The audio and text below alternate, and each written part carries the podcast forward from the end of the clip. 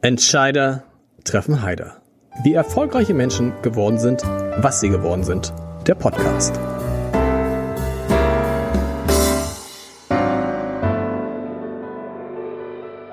Herzlich willkommen. Mein Name ist Lars Heider und heute habe ich einen Mann zu Gast, dem wir einzigartige Bilder zu verdanken haben und diesen wunderbaren Satz. Ich zitiere. Wir Menschen sind die intelligentesten Wesen auf Erden und doch zerstören wir alles um uns herum und am Ende auch uns selbst. Lasst uns endlich damit aufhören. Zitat Ende. Ein wunderbares Zitat.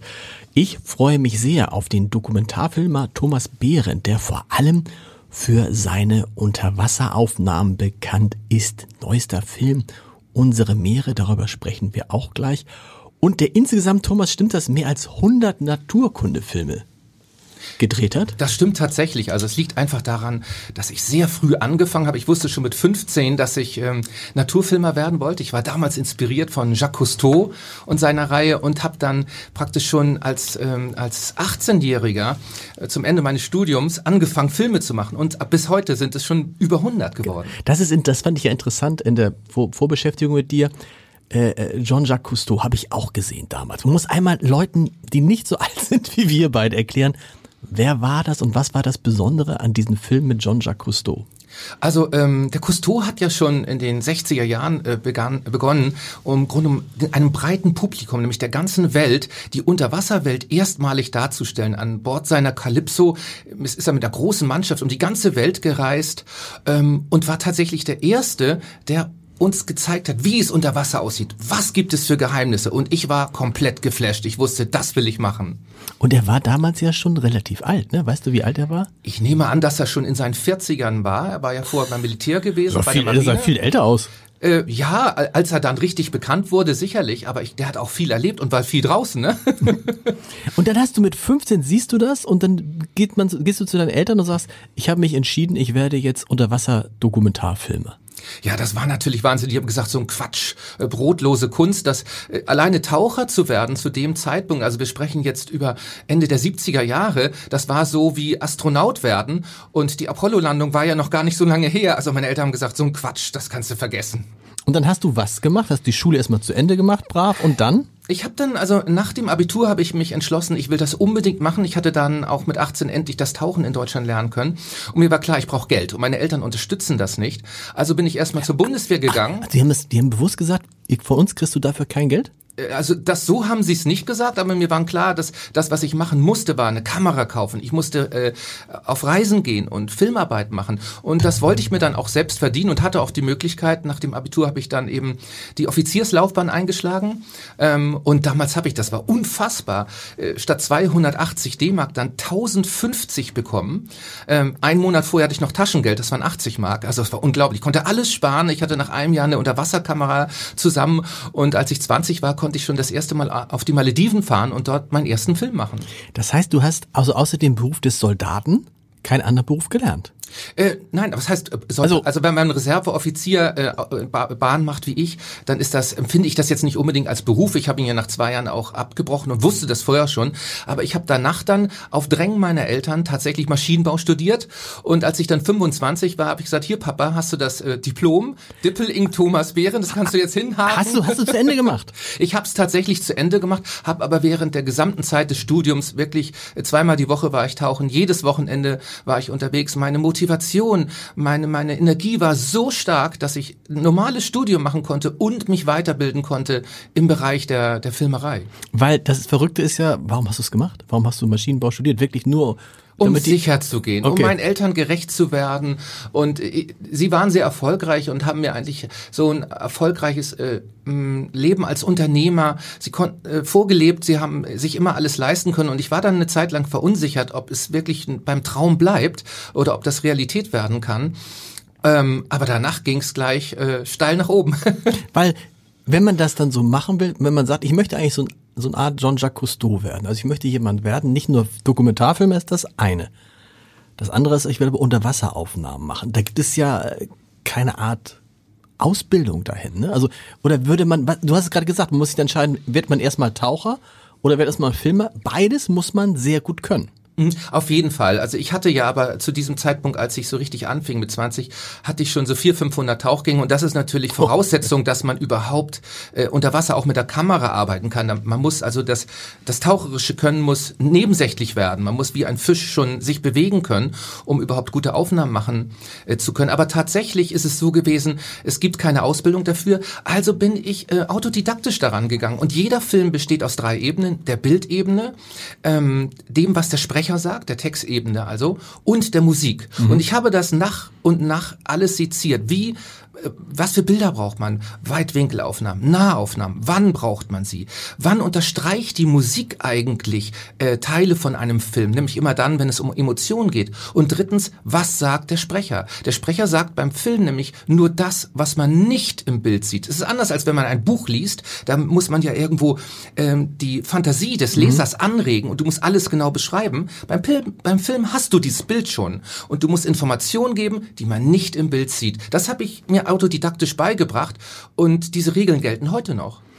Du hast aber auch Hilfe bekommen. Du warst, äh, du hast äh, bei einem Dokumentarfilm oder bei einem Filmer, musst, musst du selber erzählen. Was ist, was, was genau hast du gemacht? Also es war dann so, dass ich nach dem Studium für zwei Jahre äh, nach München gegangen bin. Mhm. Dort gab es den einzigen äh, Filmproduzenten Deutschlands, der sich überhaupt dem Thema äh, Meere und Unterwasser gewidmet hat. Das war Dr. Walter Siegel.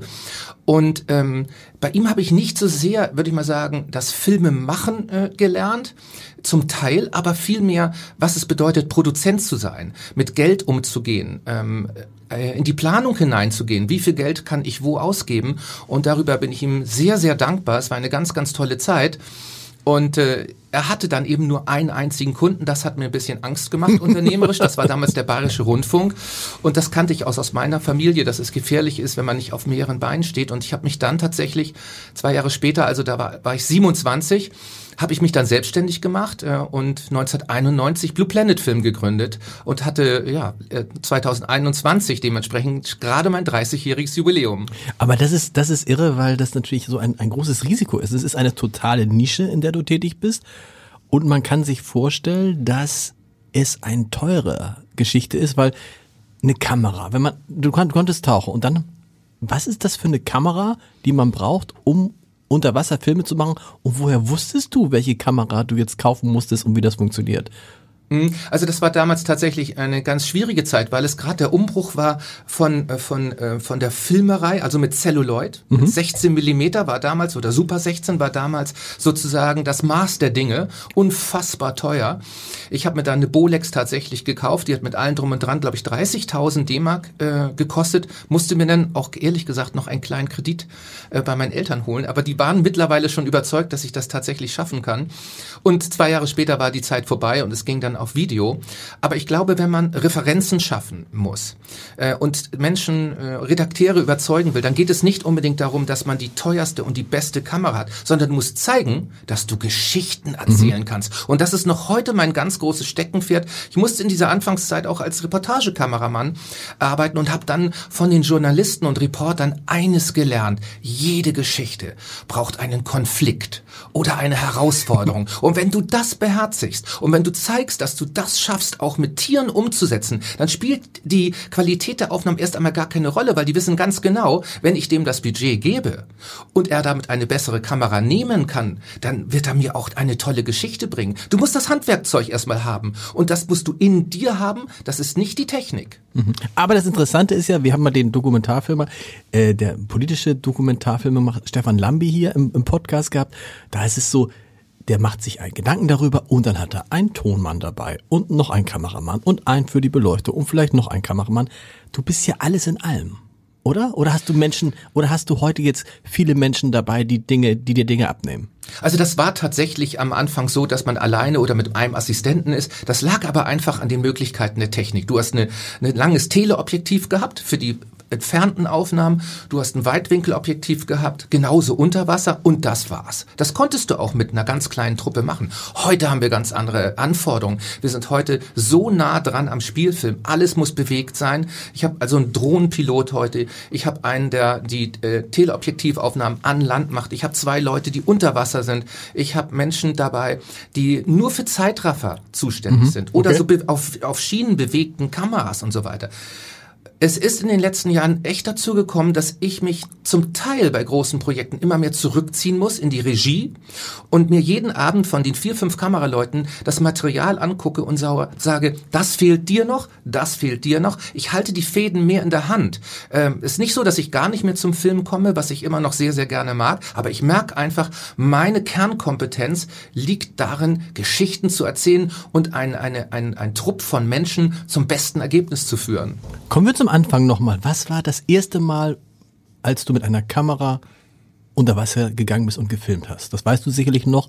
Was war das für eine Geschichte? Ähm, das, das erste, wo ich mich tatsächlich dran erinnern kann, das war äh, auf den Malediven, als ich dann endlich dorthin konnte. Es war immer mein Traum gewesen. Und es war, glaube ich, der dritte Tauchgang. Ähm, wir fuhren gerade mit dem Doni, das ist so ein einheimischen Boot raus, und dann schrie der Tauchlehrer plötzlich, Mantas, Mantas, Mantas. Und wir sprangen alle ins Wasser und tatsächlich kam dann so ein Trupp von 20 Mantas auf uns zu und machten vor uns immer so Loopings, das tun die Tiere, um das Plankton besser fressen mhm. zu können. Und ich hielt immer nur drauf, die Kamera. Ich war also so begeistert. Das war ein so tolles Erlebnis, das ich nie vergessen werde.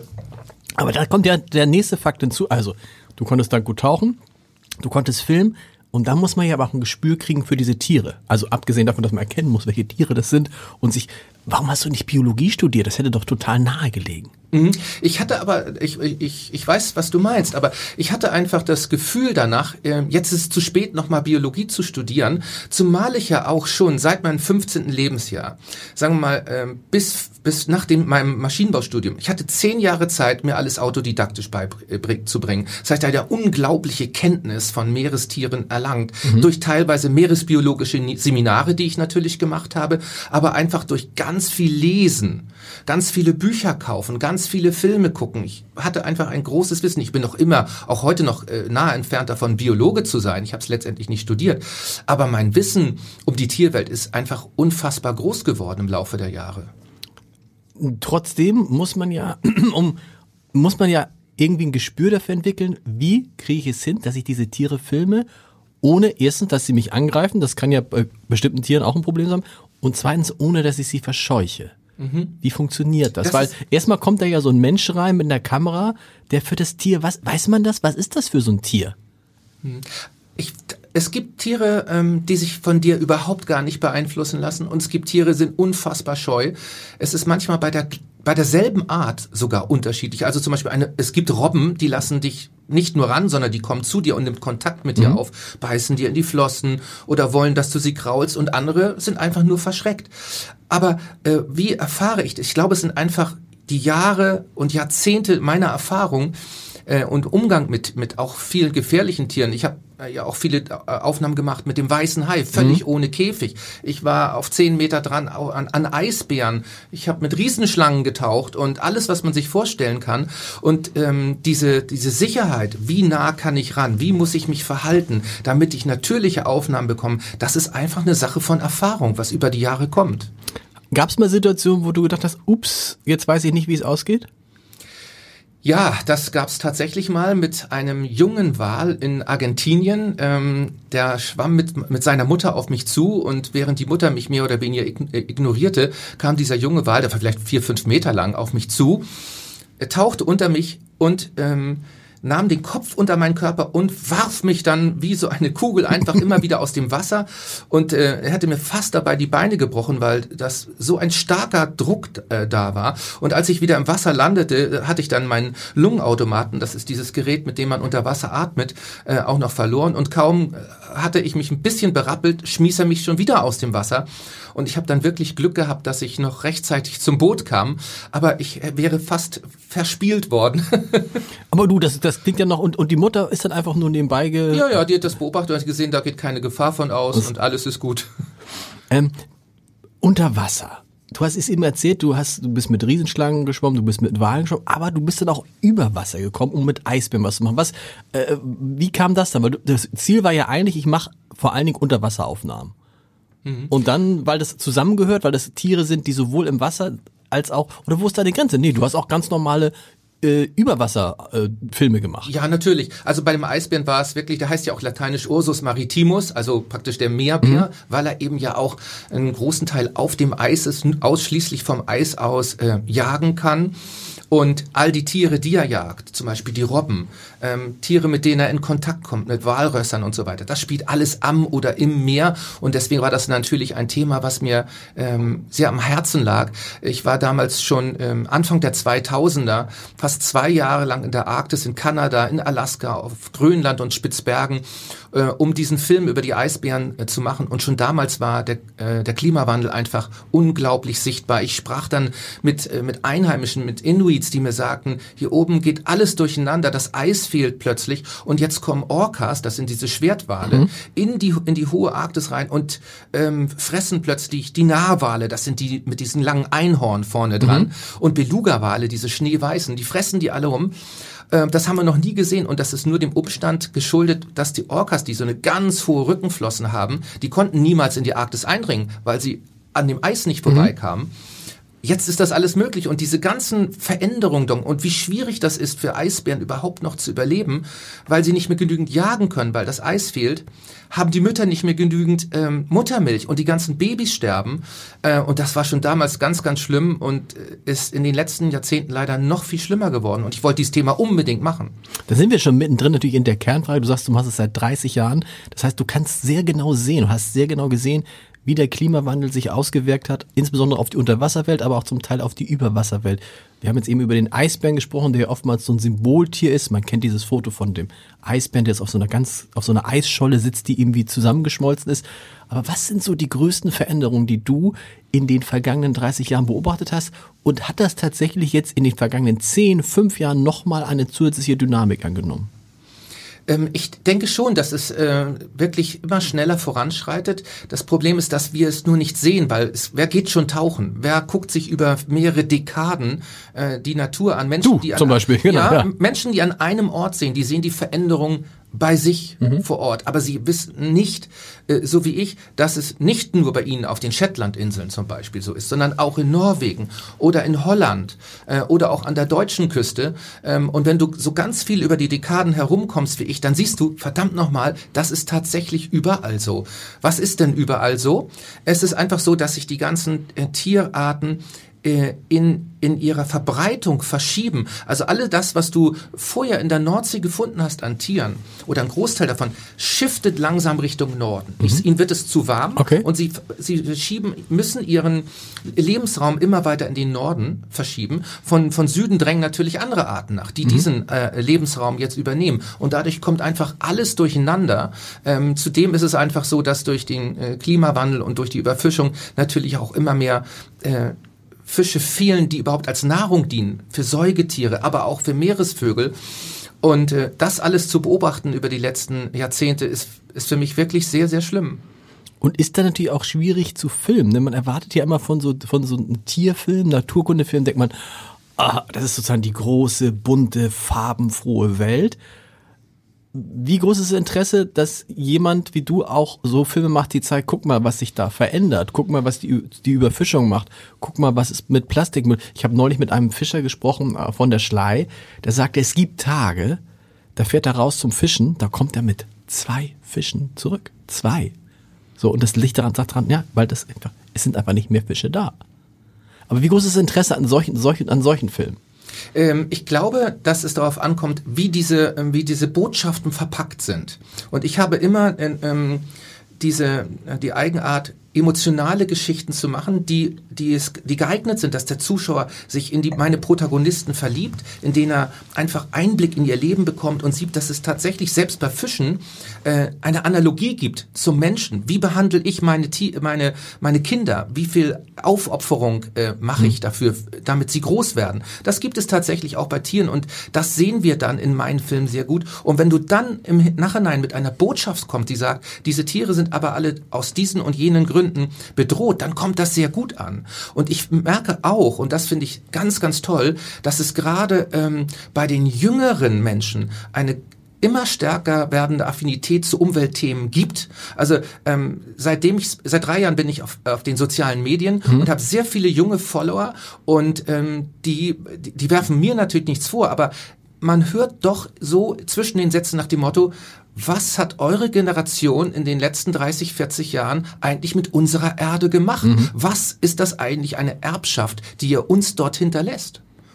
Also das ist schon, und die wollen was tun, die merken, äh, es muss was geändert werden. Hast du eine Antwort auf die Frage, wenn dich das junge Leute fragen? Ähm, Du bist, was bist du bis Jahrgang? 64. 64, genau. Jahrgang, äh, du bist sozusagen, 64 ein wichtiger Jahrgang, ist nämlich der Babyboomer-Jahrgang. Nein, es ist, glaube ich, der geburtenstarkste, stärkste Jahrgang in der Geschichte der Bundesrepublik ja. Deutschland. Also, äh, wenn einer schuld ist, dann ja, gehörst ja. du dazu, ja. Ich gehöre definitiv dazu. Ähm, ich glaube, dass das Problem ist, dass ähm, wir alle uns gar nicht bewusst sind, wie gut es ihr uns geht und was wir. Ähm, wie gut es uns geht oder wie gut es uns ging? Also jetzt geht es uns natürlich nicht mehr so gut wie in den 80ern. Ich würde sagen, in Deutschland zumindest, in meiner, meiner Warnung, war, hatten wir das Gefühl, ähm, wir wollen immer weniger arbeiten und wir sind sowieso die Größten. Ja. Und das war ein riesen, riesen Fehler. Seitdem ist es äh, eigentlich nur noch bergab gegangen. Mein Lieblingsspruch zu dem Thema wäre vielleicht, ähm, Hochmut kommt vor dem Fall.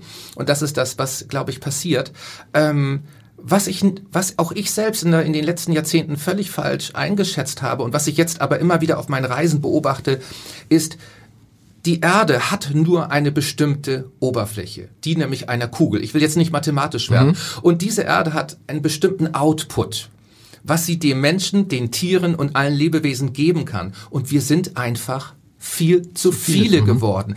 Die ist dieser, die, unsere Erde, unser blauer Planet kann diese Menge an Menschen nicht nachhaltig ernähren. Das heißt, wir müssen langfristig, es hört sich super knallhart an, aber dafür sorgen, dass wir nicht noch mehr werden, weil es kann nicht funktionieren. Egal, ob wir alle Veganer werden oder was auch immer. Aber es ist einfach nicht machbar. Und hierin liegt ein ganz großes Problem. Und das kann man natürlich nur mit internationaler äh, Politik und Gemeinsamkeit äh, lösen. Ich bezweifle, dass das funktioniert. Was können wir aber tun, um diesen Prozess zu verlangsamen und dadurch der Politik äh, eine, eine Chance überhaupt zu geben, tatsächlich tätig zu werden? Wir können alle etwas tun. Wir können nämlich sehen, zusehen, dass wir unseren CO2-Abdruck, unseren Print einfach reduzieren, indem wir weniger Energie verbrauchen, indem wir mit den Ressourcen, die wir haben, zum Beispiel nur, wenn es um Nahrung geht, etwas besser umgehen. Wenn ich überlege, was in den Haushalten, in meinem eigenen auch, auch von meinen Freunden, immer wieder an Nahrung weggeworfen mhm. wird, dann wird mir ganz übel. Wir wissen einfach nicht, wie gut es uns immer noch geht in Deutschland. Und wer mal gesehen hat, oder wer einen großen Teil der, der Rest der Welt gesehen hat, weiß, dass wir immer noch ganz ans Oben leben. Und wir dürfen auf keinen Fall weiterhin so ver verschwenderisch mit Ressourcen und Energien umgehen. Da gibt es ein schönes, ähm, eine schöne Zahl, das heißt gar keine schöne Zahl, aber eine Zahl, die ähm, Thilo Bode, der äh, Gründer von Foodwatch, in diesem Podcast mal gesagt hat, dass nämlich sechs Prozent, ich glaube es sind sechs Prozent aller CO2-Emissionen in Deutschland zurückgehen auf, Achtung, weggeworfene Lebensmittel. Also sechs, das ist, das war so eine Zahl, die mich total, ähm, die mich total geflasht hat. Die andere, du sagst es gerade, das ist ja so verrückt. Wir in Deutschland und die Chinesen haben ein Problem damit, dass die Bevölkerung schrumpft. Anderswo steigt die Bevölkerung. Das heißt, da zeigt sich auch, dass nämlich das schlecht verteilt ist. Und wir, wir in Deutschland würden uns ja freuen über jeden, der hierher kommt, um zu arbeiten. Die Chinesen übrigens auch. Die Chinesen sind, glaube ich, bis Ende des Jahrtausends schrumpft die Zahl der Chinesen von 1,3 Milliarden jetzt auf 800 Millionen. Aber anderswo wächst es halt.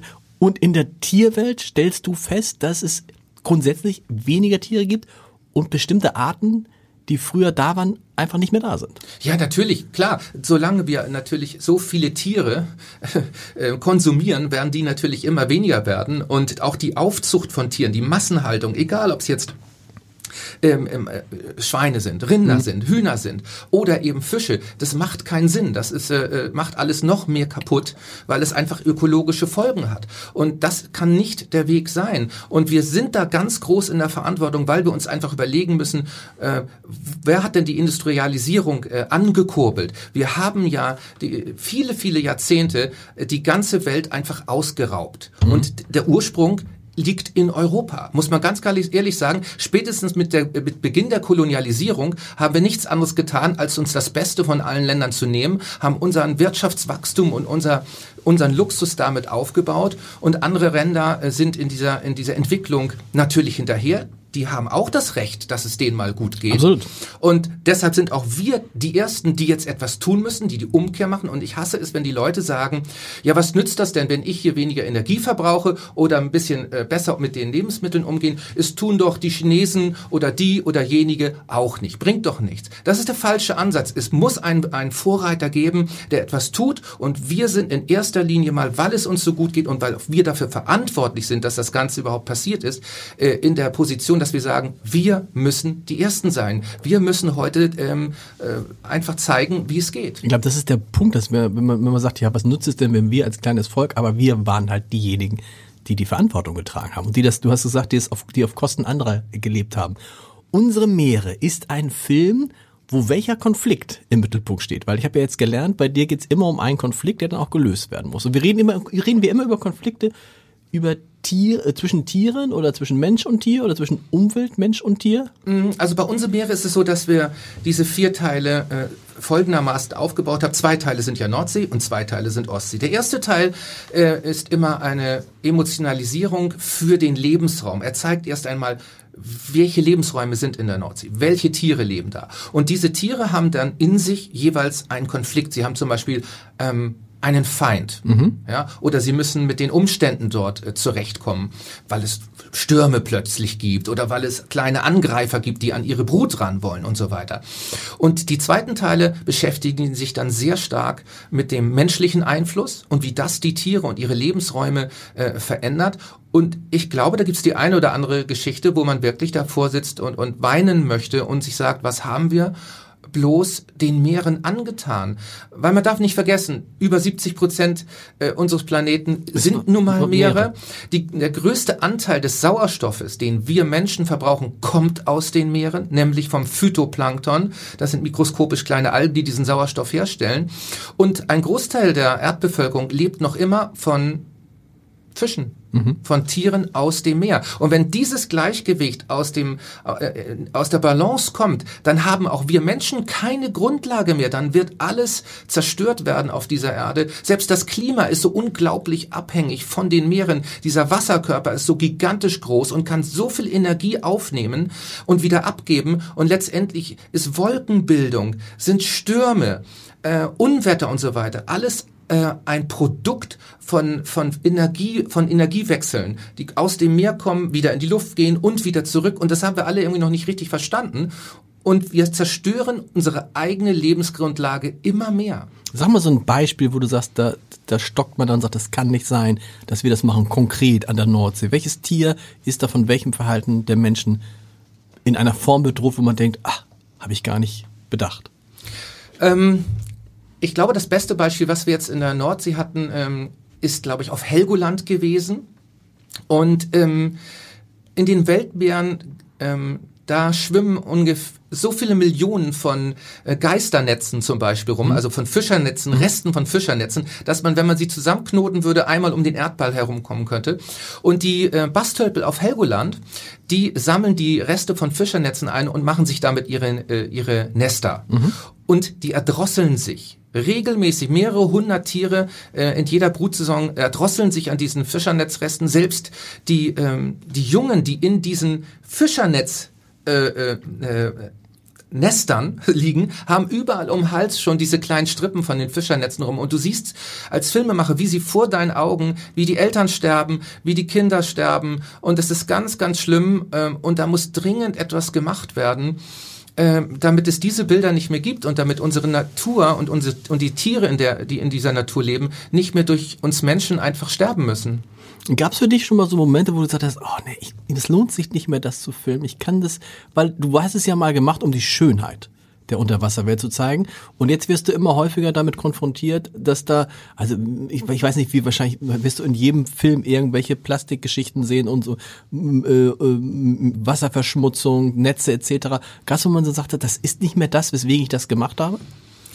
Also solche Momente gibt es natürlich immer wieder. Man macht das, ich mache das jetzt über 30 Jahre und du denkst so, ähm, was habe ich eigentlich erreicht? In 30 mhm. Jahren. Ich habe über 100 Filme gemacht und es ist eigentlich äh, immer nur schlimmer geworden und äh, deine Botschaft äh, scheint irgendwie nicht anzukommen. Man kriegt resigniert dann manchmal so ein bisschen. Aber ich glaube, so darf man nicht denken. Die, meine Leidenschaft ist äh, immer noch sehr, sehr groß. Ich möchte unbedingt die Geheimnisse des Meeres und heute mehr denn je zeigen, wie sehr wir abhängig sind von einem gesunden Meer und gesunden Meeren ähm, das ist halt immer wichtiger geworden. Völlig richtig, was du sagst. Am Anfang war nur die Begeisterung für die Tierwelt und für die tollen Aufnahmen, für eine vor allen Dingen völlig fremde Welt, die Menschen. Und heute ist mir klar geworden, dass ich in der Verantwortung bin, etwas zu tun, ähm, dass diese Meere nicht komplett zerstört werden. Und ich komme nicht vorbei daran, eben immer wieder auch unangenehme Themen äh, zu thematisieren.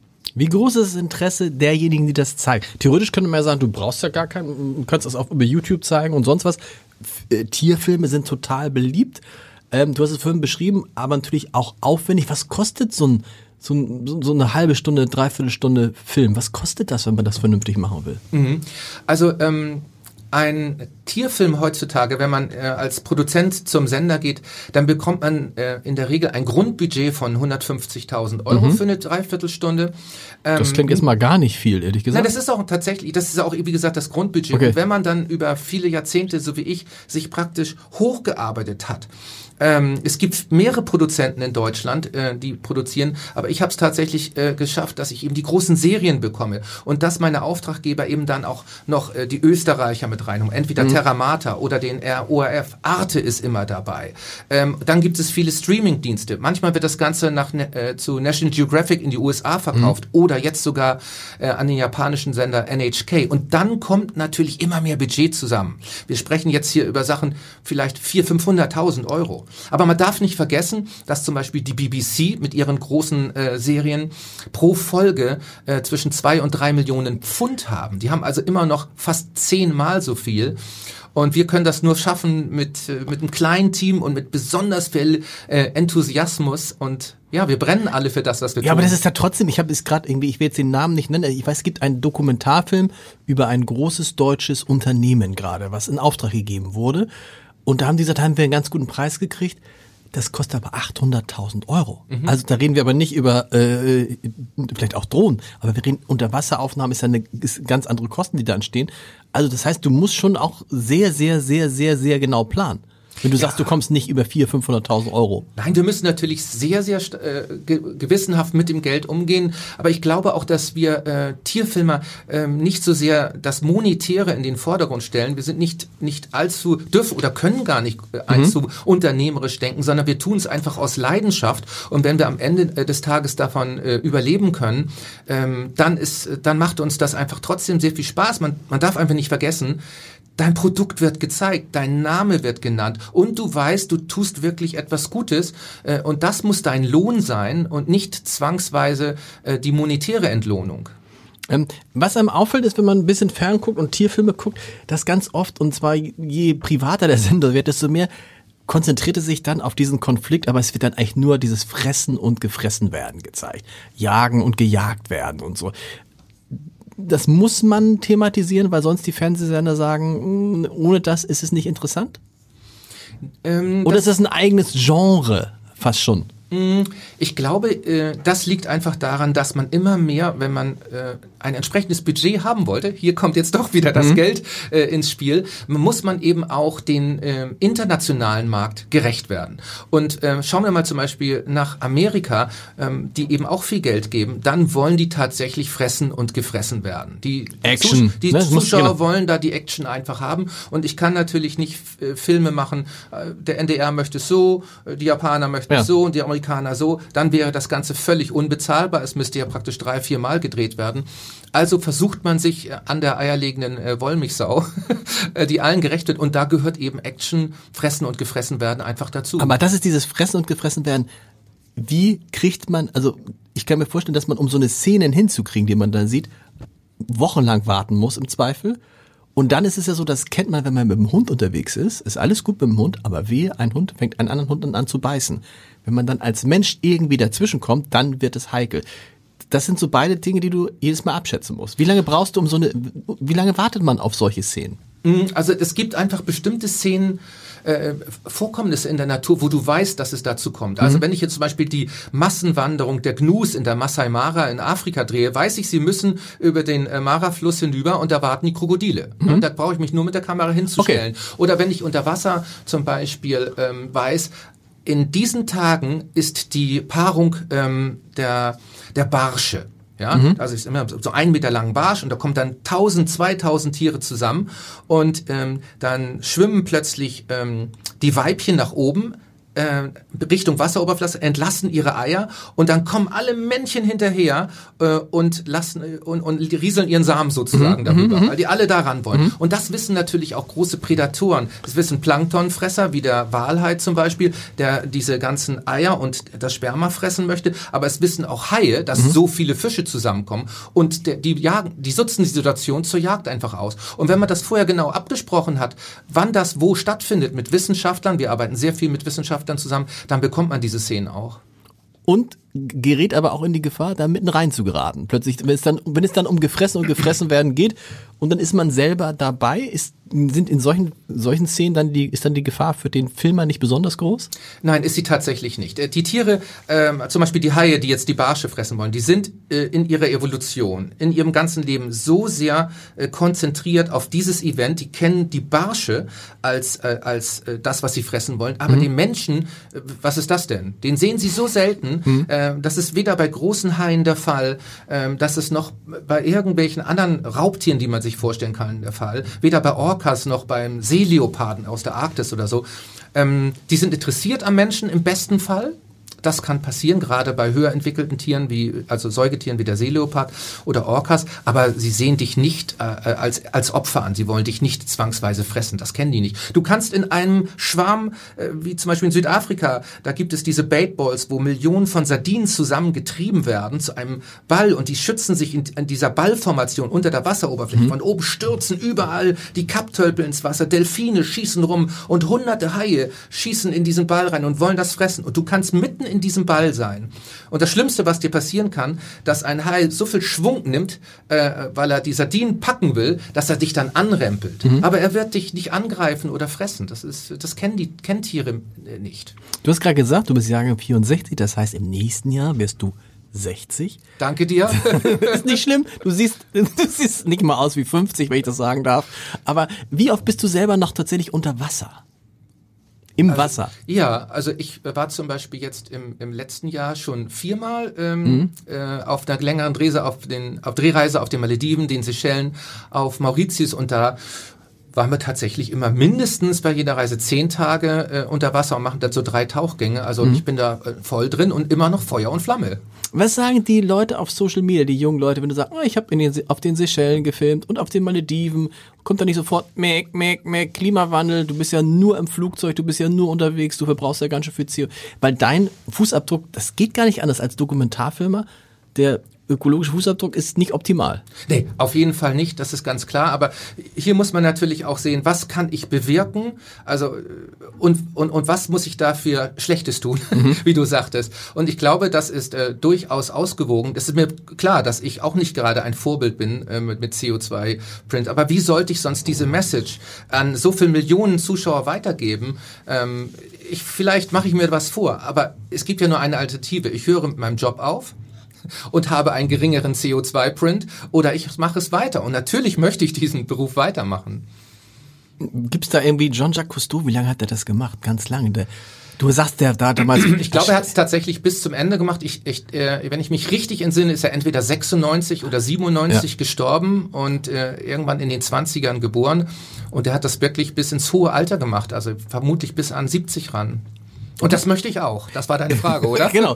Und gibt es jemanden, der so ein bisschen sagt, ich habe den Thomas Behrendt gesehen, ich will auch so werden wie der? Gibt es jemanden in der Firma, gibt es jemanden in deinem Umfeld, wo du sagst, ach guck mal, da ist jemand jetzt mal auf meinen Spuren. Was ist ja eine schöne Mhm. Eine, schöne Entwicklung. Also definitiv meine aktuellen Mitarbeiter, äh, Manuel Spescher und äh, Martina Andres, die sind beides Meeresbiologen sogar und ähm, sind ganz begeistert äh, von dieser Tätigkeit brennen richtig dafür und ich würde mir wünschen, wenn ich das äh, Unternehmen eines Tages ganz an die äh, abgeben könnte. Ich möchte einfach nur, dass es weitergeführt wird und dass diese Message über die Meere ähm, nicht einfach aufhört.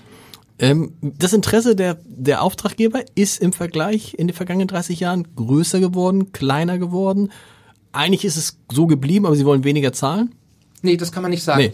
Ähm, es gibt einfach bestimmte äh, Entwicklungen, während die ähm, die, die Sendeanstalten der ARD, also NDR, MDR, WDR und wie sie alle heißen, früher ein eigenes Süppchen gekocht haben, ist es so, dass sie heute gemerkt haben, wenn wir was Großes bewirken wollen, wenn wir international stärker werden wollen, dann müssen wir uns zusammentun. Mhm. Und das tun die jetzt alle. Sie konzentrieren ihre Budgets äh, zum Teil in ein einziges und machen was ah. richtig Großes, wie jetzt unsere Meere. Das ist wirklich gelungen, dass da äh, viele Budgets zusammengekommen sind. Und man sagt, es macht keinen Sinn, dass wir klein klein machen. Wir müssen wirklich äh, große, aufwendige Dinge machen. Ähm, und natürlich ist es auch so, dass was mich persönlich angeht, ich arbeite jetzt über 20 Jahre mit der ARD zusammen. Ich habe einfach ein so tolles Standing da. Gestern hat noch äh, ein sehr wichtiger Mensch zu mir gebracht, das hat mich sehr bewegt, sagt er, äh, du bist einfach unersetzbar. Also mhm. ich, das ist ganz komisch, was das mit einem macht. Irgendwie, wenn man denkt so, ja, ist das jetzt, schmiert er jetzt mit Honig um den Bart ähm, und dann denkst du wieder, keiner ist unersetzbar ja. und schon gar nicht ich. Ein ganz komisches Gefühl. Er wollte mir einfach nur damit sagen, du, ähm, sehr nett. du, du, du füllst dort eine Nische aus als äh, einer der Top-Produzenten Europas ähm, und du bist der Einzige, der sich ausschließlich auf die Meere konzentriert ähm, und damit tatsächlich, ich, ich fülle tatsächlich ein Nischenprodukt und es hat in 30 Jahren keine Konkurrenz gegeben. Das muss man sich mal vorstellen. Ich, ich kann das auch gar nicht glauben. Die Franzosen sind eine Zeit lang relativ stark gewesen im Naturfilm, aber in ganz Europa gibt es sonst keine anderen großartigen äh, Filmproduzenten für Tierfilme, wenn man mal mit Ausnahme der BBC. Ähm, und das ist unfassbar, wie ich so lange, über so viele Jahrzehnte äh, eine Nische ausfüllen darf. Und dafür bin ich auch sehr, sehr dankbar. Isst du noch Fisch und Fleisch? Ja, das tue ich. Tatsächlich, echt? Ja, das, das, Bei das Fischen denke ich so, wenn man so mit das, ja? Ja, also man muss natürlich gucken, äh, woher sie kommen. Das ist, glaube ich, ich versuche das mal ein bisschen zu verallgemeinern, aber ich würde nichts zum Beispiel aus irgendwelchen Zuchten äh, essen und ich würde auch lieber, ähm, glaube ich, zum Fischer gehen, an, an, so ich das auch mache, äh, mal nach Strande fahren, das ist gerade so dicht dran bei mir bei Kiel, mhm. und dann einfach vom Fischer äh, persönlich etwas kaufen, wo du weißt, das kommt äh, direkt dort aus dem Meer und ist kein irgendwie Produkt. Das kann aber nicht jeder, das weiß ich auch. Genauso wie ich zum Bio-Bauernhof äh, gehe und mir da mal, wenn ich Fleisch essen möchte, was hole. Und ich finde, das macht mich eigentlich ganz, ganz wütend, dass ähm, ich vor allen Dingen in den letzten Jahrzehnten äh, mir immer mehr bewusst geworden sind, was, äh, was die, die Schere in unserer Gesellschaft eigentlich mhm. gemacht hat. Ich habe darüber natürlich schon in den 70er und 80er Jahren als Jugendlicher und junger Heranwachsender gehört, konnte mir aber kein echtes Bild machen. Und wenn ich überlege, dass wir alle immer davon reden, wir, wir sollen die Massentierhaltung äh, nicht nutzen, wir sollen Bioprodukte hier und Bioprodukte da, aber dass es Menschen gibt,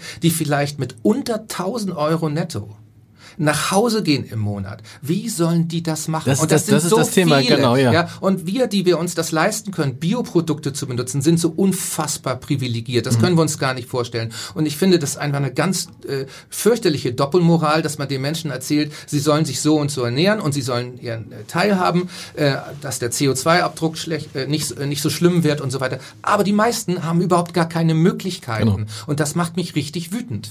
Das ist, glaube ich, auch noch, noch mal ein, ein Riesenthema bei Thilo Thilo Bode gewesen, der gesagt hat, wir können den Menschen nicht vorschreiben, wie sie sich ernähren sollen, was sie zu tun haben, wenn wir ihnen nicht gleichzeitig sagen, wie sie das bezahlen sollen. So, das ist ja das gleiche Thema, wenn man sagt, okay, natürlich wäre es besser, wenn alle Gas- und Ölheizungen in Deutschland verschwinden würden. Nur das würde bedeuten, dass irgendwie für jeden eine Investition von je nachdem, wenn du es mit Solaranlagen und so machen willst, irgendwie von 40, 50.000 Euro ansteht. Und wer soll das irgendwie, wer soll das bezahlen? Letzte, letzte Frage, weil ich das so lustig fand. Du warst überall auf der ganzen Welt und dann gab es einen Film, an den konnte ich mich auch erinnern, über die Schlei. Ich habe vorhin schon mal, wie, so, wenn man das alles gesehen hat, ist dann die Schlei nicht furchtbar langweilig?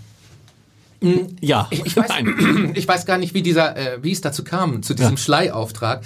Aber man muss einfach sagen, es gibt ähm, zwischen diesen großen Projekten gibt es manchmal einfach Zeiträume, wo man sich noch nicht darüber klar ist, was wird das nächste große Projekt sein mhm. können. Oder die, die, die Situation auf dem internationalen Markt äh, macht es im Moment nicht möglich, unsere Meere zu machen oder so einen großen mhm. Eisbärfilm, mhm. weil andere das schon machen.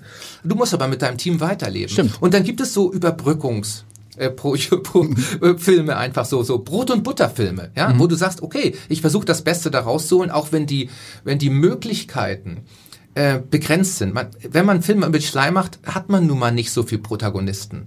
Und es gibt nicht da so viel drin. Aber uns ist dann gelungen, zum Beispiel, äh, zu, als wir den Schleifilm gemacht war 2010, da war mhm. die Schlei tatsächlich noch einmal komplett zugefroren. Und dann weiß ich nie, das, äh, weiß ich noch wie heute, wie es diese tolle Szene gibt, wie ein humpelnder Fuchs äh, auf der auf der Schlei rumläuft und äh, zu einem kleinen Wasserloch kommt, wo die Blässhühner sind und mhm. wollte sich die schnappen. Und zum gleichen Zeitpunkt kommt aber auch ein Seeadler und will auch auf die Blässhühner. Und dann kam es zu einer ganz tragischen Situation.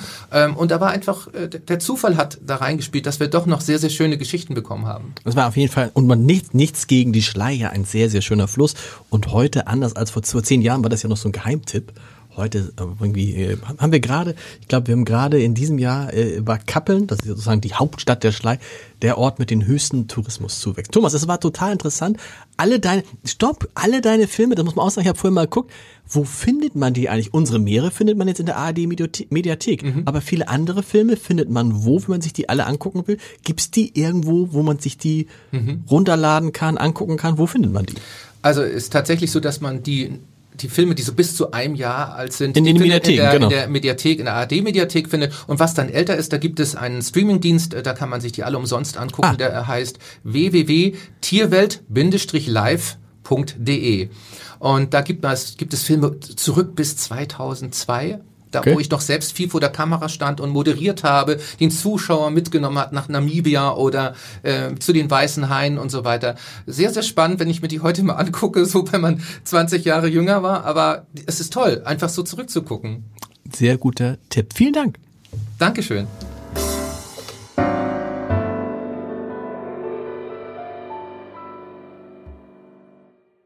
Weitere Podcasts vom Hamburger Abendblatt finden Sie auf abendblatt.de slash podcast.